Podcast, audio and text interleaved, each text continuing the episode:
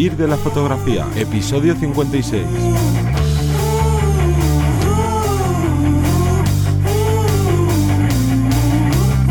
Bienvenidos y bienvenidas a Vivir de la Fotografía, el podcast que te enseña desde cero a vivir en tu pasión, es decir, vivir de la fotografía, donde semana a semana os mostramos, os aconsejamos, os acompañamos en esta, en esta carrera de fondo que es el negocio de la fotografía, el cómo podemos vivir de ello, cómo podemos sacar un partido económico o cómo podemos, en este caso, desarrollarnos. Y que no solo es fotografía, tenemos marketing, tenemos SEO, tenemos eh, estudio de mercado, tenemos bueno, un montón de variables y que hay que tenerlas en cuenta para, pues, para, para llegar a triunfar. Como siempre, estoy acompañado yo de Johnny Gómez Buenas. y un servidor, Teseo Ruiz, y que hoy os vamos a traer un tema que estoy seguro que os va a venir muy bien Sí. a más de uno y a más de una, que como digo, nos falta querernos más, que es dar valor al trabajo. Exactamente. Pero antes quiero recordaros que tenéis disponible en vivirdelafotografía.es nuestras consultorías, donde si os queda corto toda esta información que os damos, que no creemos que os quede corto, pero queréis algo personalizado donde podamos hacer junto contigo una estructura, un trabajo, una estrategia de actuación en tu caso particular sobre marketing, cómo hacer las cosas, a qué te quieres dedicar, pues ya sabes que en vivirdelafotografía.es barra consultorías puedes contactar con nosotros. Correcto. Entonces, hablando sobre el tema, vamos a, a- a dar ese valor extra a nuestro trabajo que muchas veces, repito, lo dejo- solemos dejar a un lado. Entonces, ¿me merece la pena bajarme el precio para poder eh, mm, destacar de la competencia? ¿Me parece la pena al principio poder trabajar gratis para... Bueno, de eso es lo que vamos a hablar hoy. Entonces, primer punto importante Sí. y fundamental, en este caso sería que tengo que cobrar correctamente por el esfuerzo y por el tiempo en el que estoy trabajando.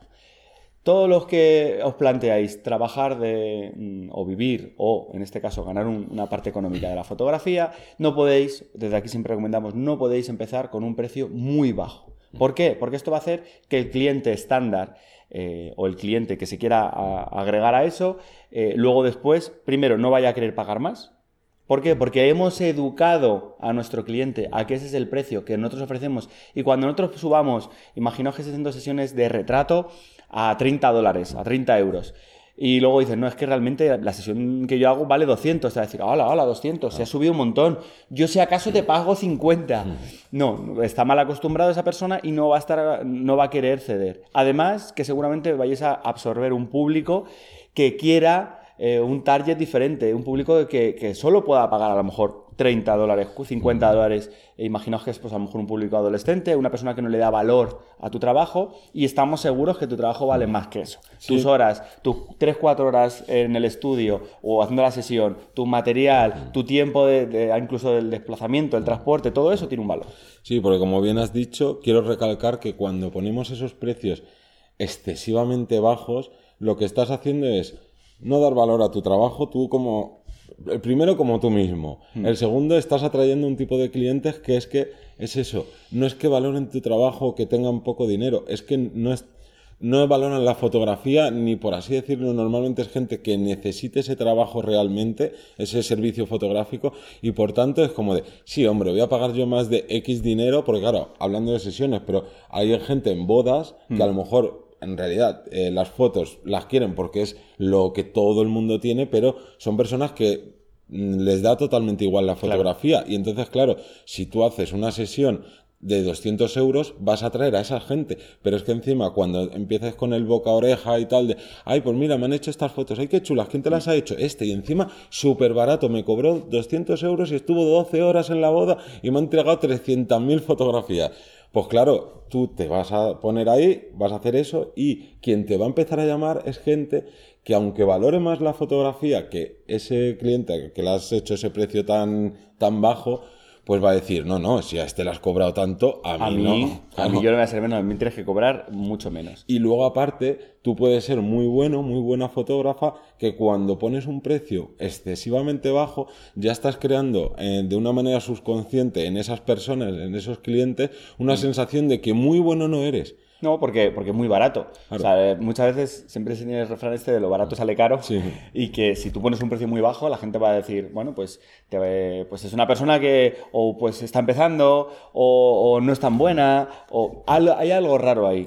Realmente las cosas de calidad generalmente van a costar más. Hmm. Entonces, cuidado con eso, con ofrecernos. Otra cosa, que ya lo hemos hablado aquí 100 hmm. veces, es, yo no necesito portfolio. Vale, una cosa es una colaboración o es un trabajo donde yo no prefiero no cobrar para no tener esa, esa, esa presión, esa exigencia y, llegar a un acuerdo con la otra persona que cobrar un mínimo. O se cobra bien o no se cobra. ¿vale? Esa sería un poco la, dinámica. Quiero también puntualizar aquí que cuando hablamos de cobrar poco, nos referimos a cobrar muy poco, no nos referimos a que si en el mercado donde tú vivas, donde tú más o menos puedas trabajar, se cobra por un servicio fotográfico 500 euros, el que sea, por decir algo, no queremos decir que tú no puedas cobrar menos de 500 euros. Lo que no puedes hacer es decir, voy a cobrar 100 euros para conseguir mis primeros clientes. No, tú dentro de tu rango, dentro de cómo te consideres que estás en cuanto a la fotografía o al servicio completo que tú ofreces, puedes moverte en esa horquilla. Está claro que puedes cobrar menos de lo normal, pero no cobrar 100 euros. Y menos cobrar poco para hacer portfolio o para un resultado que lo, seguramente ni te valga a ti ni le valga a la otra persona. Mm. Vale, segundo punto. Mm. Sería, mm, para dar ese valor a, tu trabajo, diferenciarte del resto de una forma profesional. Quiere decirse, el profesional se hace, no se nace. Quiere, en este caso lo que quiero decir es que eh, vas a ser una persona que vas a tener una resolución de problemas muy, mucho más inmediata. Resulta que vas a hacer un evento o haces una fotografía de stock y el sujeto quiere el fondo de otro color o quiere cambiarlo o, el producto viene un poco dañado y quieres o tiene un agujero en la camisa que vas a hacer una fotografía. Bueno, pues yo eso te lo clono, te lo relleno. O Es un detallito, es una forma de, de cubrir esos problemas de última hora que a lo mejor otra persona que cobra igual, más, menos que tú de igual, pero otra persona no lo ofrece. Entonces al final, en este caso, tenemos que dar un acabado profesional sin regalar las cosas y sin ofrecer más de lo que yo había propuesto. Pero si yo eh, tengo que hacer 100 fotografías eh, de producto, por ejemplo, y resulta que en 20 de ellas el producto, eh, yo qué sé, pues decía, viene dañado un poquito, bueno, pues si no me lleva mucho tiempo, se lo hago como extra y es un, es un detalle. Sí, es un valor que, que agradecen mucho los clientes porque los clientes cuando contratan a alguien para hacer cualquier servicio, lo que quieren es que ese servicio se haga bien y sobre todo no quieren complicaciones, no quieren que tú le llegues y les digas, oye, es que voy a tener que trabajar una hora más porque resulta que no sé qué, no sé cuánto. Hombre, si es algo que te va a implicar, pues como bien decías, mucho, pues es mejor que si es poquito, digas, oye, yo se lo hago y claro, llega el, cliente y en ese caso no, podría ver la prenda, ahí va, que esto está roto y las fotos como han salido, no te preocupes, te lo he solucionado. Y claro, llega y es de, claro, y en este caso, al comportarte como un profesional y cubrir esas necesidades que tiene el sujeto, mm. no va a buscar otra persona. Muchas veces decimos que los clientes tenemos ese afán de buscar constantemente nuevos clientes. Mm.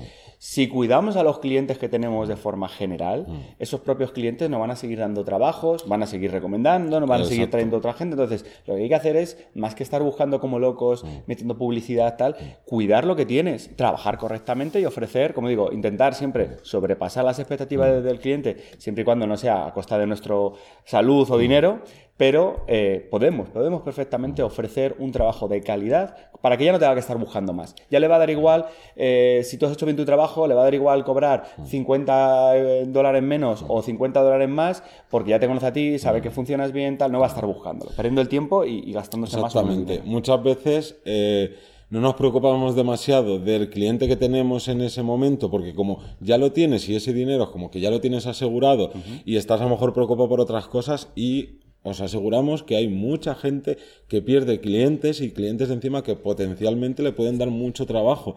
Y claro, y cuando te enteras o cuando te cuentan que ha pasado eso, es que nos llevamos las manos a la cabeza, que claro. es como... Sí, perdón, lo difícil es tener un cliente que te esté dando ese trabajo. Entonces, si lo has conseguido, intenta mantenerlo. Pues eso, ofreciendo un trabajo como debe ser. También ha habido casos de pues no sé, a lo mejor tú llegas y no te habían dicho, en un evento, por ejemplo, no te habían dicho que va a haber unas luces azules horribles y que te va a tocar ¿no? Pues- Defenderte como puedas. Pues ahí, ahí está la diferencia entre alguien que es profesional y que no lo es. El que no es profesional dirá, ah, este no es mi problema. Si salís todos azules, haberle dicho al técnico de luces que no pusiera luces azules. Tú eres el fotógrafo y te tienes que buscar la vida y solucionar y te va a tocar hablar con el, el, de luces, te va a tocar eh, modificar luego a lo mejor con edición, te va a tocar trabajarte un, un strike. Vale, vamos a hablar del tercer punto, importantísimo, que sería ofrecer exactamente lo que busca el cliente. Que muchas veces nos, liamos. Pensamos que, mira, vamos a hacer una sesión fotográfica y te voy a entregar esto y no sé qué. El cliente no quiere eso. El cliente lo que está buscando, imaginaros que eh, estáis trabajando pues para un restaurante y quiere unas fotografías del interior que sean muy descriptivas y, de, cuatro cositas de detalle.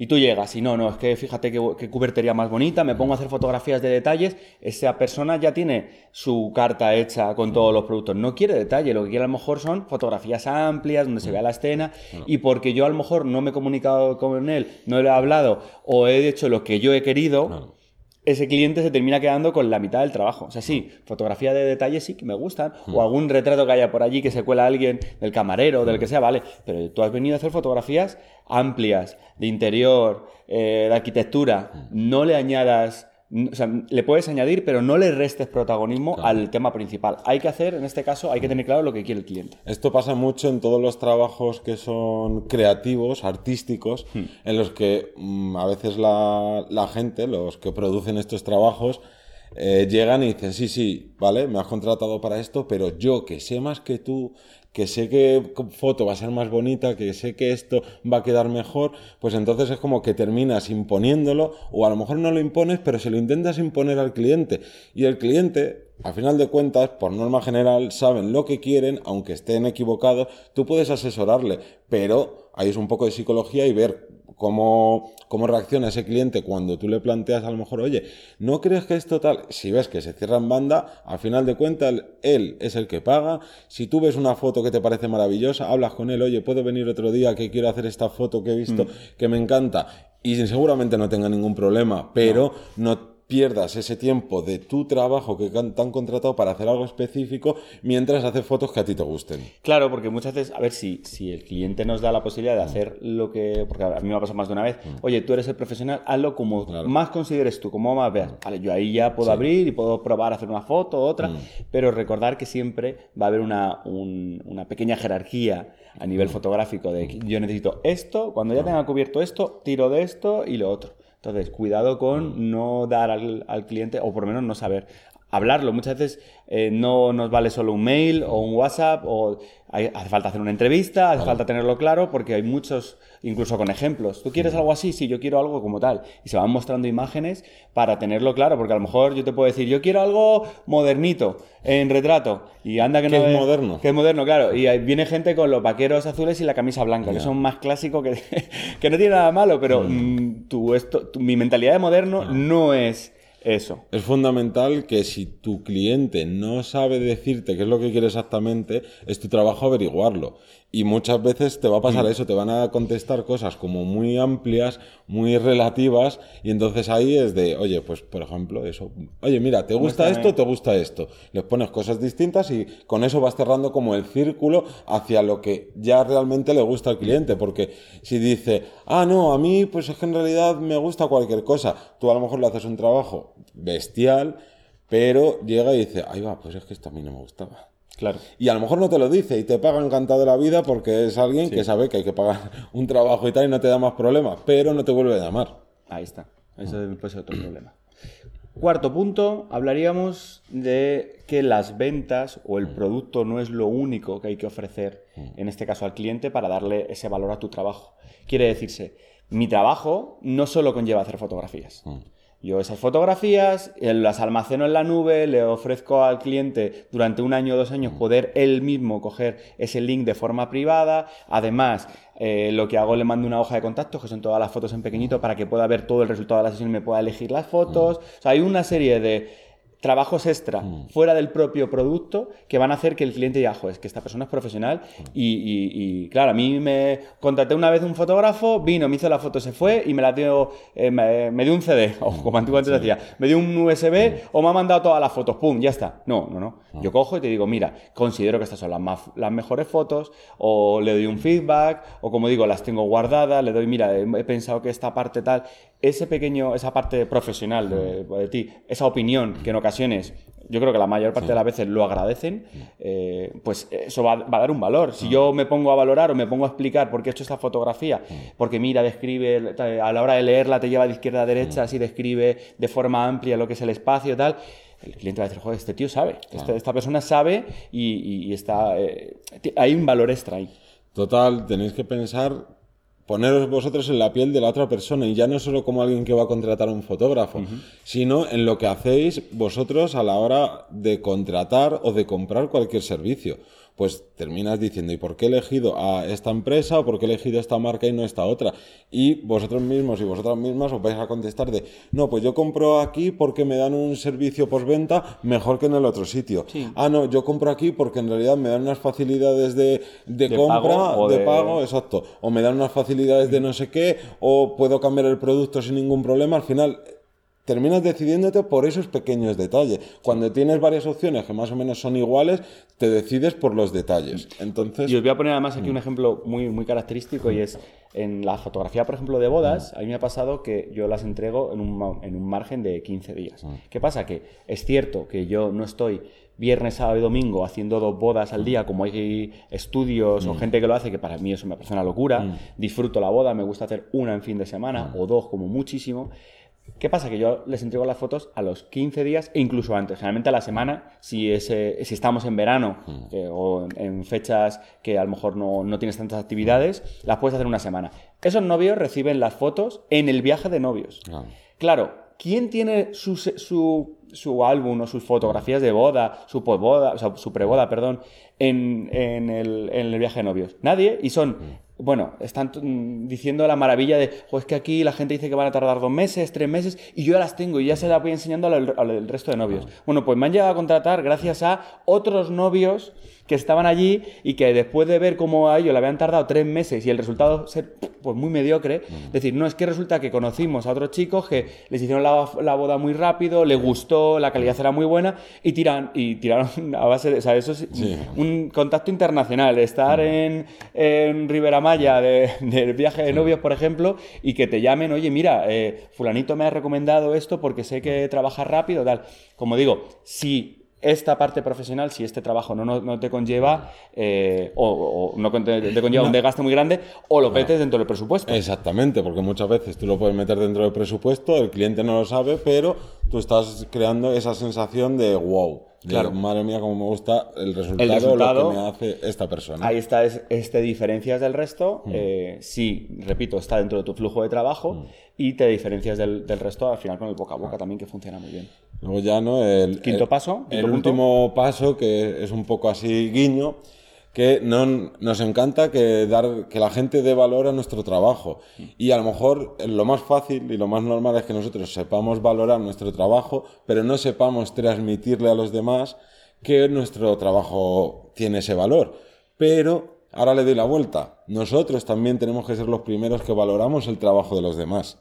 Porque no podemos ir, es, no, es un poco, no sé qué adjetivo ponerle, Pues es ilógico. ilógico, sí. El, el querer decir, vale, pues mi trabajo vale mucho, porque yo soy un artista, soy un fotógrafo, una fotógrafa y soy súper artista, tal. Y luego llegar a decir, vale, pero no, no voy a contratar a nadie para hacer una web, porque el, que hace las páginas web, nah, eso es no sé qué. No voy a contratar una maquilladora buena, porque eso. No, un es que cu- cuesta mucho. porque cuesta mucho, claro. Entonces- una- un peluquero, hay que darle valor al resto de trabajos. Claro, si ni siquiera nosotros mismos a veces, no, la gente cae en eso, como, ¿cómo puedes pretender que la gente valore tu trabajo, más allá de todos estos consejos que os estamos dando para llegar a ese punto, si luego nosotros no valoramos el trabajo de los demás? Este como pequeño guiño que os traemos es porque muchas veces, claro, nosotros somos fotógrafos y fotógrafas, no hacemos otras cosas. Hay gente que a lo mejor sí se le da muy bien hacer una página web o se le da muy bien a escribir o ciertas cosas, pero si tienes que contratar a alguien, da valor, porque es, es parte de tu trabajo. Si tú, por ejemplo, el ejemplo que has puesto tú me parece perfecto. No sabes hacer una página web, no quieres aprender, no tienes tiempo, vas a contratar a alguien. Si al final vas al de, ay no, pues este que me lo hace por 150 euros, estás contratando a alguien que tiene todos esos problemas, que no te va a ofrecer algo de valor y por tanto ya es parte de tu trabajo ya no está teniendo el valor, el valor que tiene. Claro, además, pensar que vamos a ir a lo barato, Mm. el pensamiento malo es, voy a por lo más barato. No, vete a lo que se ajusta a tu presupuesto. Primero, fíjate un presupuesto y a partir de ese presupuesto mira si la gente cumple con las calidades que tú necesitas. Necesito una web que haga no sé qué, por ejemplo, necesito tal.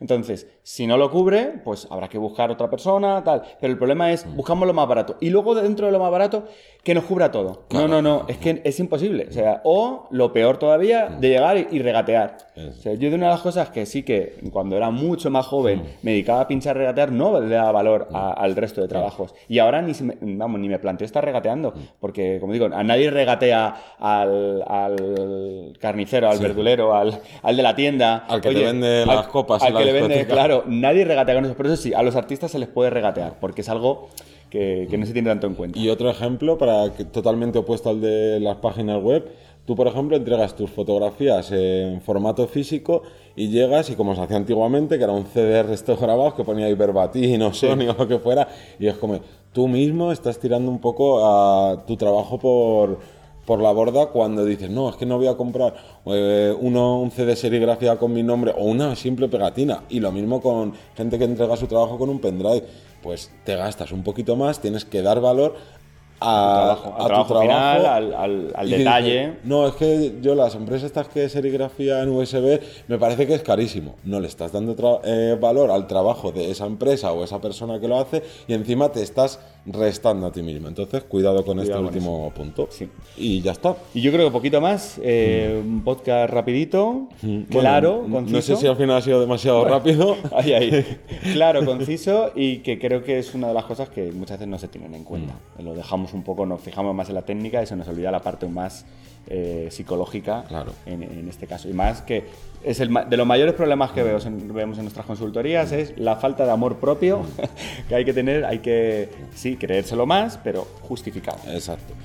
Así que nada. nos vemos en el próximo podcast. Sin antes recordaros que nos podéis encontrar, ya sabéis, en Spotify, iTunes, iVoox, YouTube y todos los sitios. Si nos queréis apoyar, ya sabéis que nos podéis dejar una valoración de 5 estrellas en iTunes o comentarios, likes y todas esas cosas que se siempre se suelen decir. Y, Y- nos vemos el próximo lunes a las 7 de la mañana. Correcto. Hasta luego. Adiós.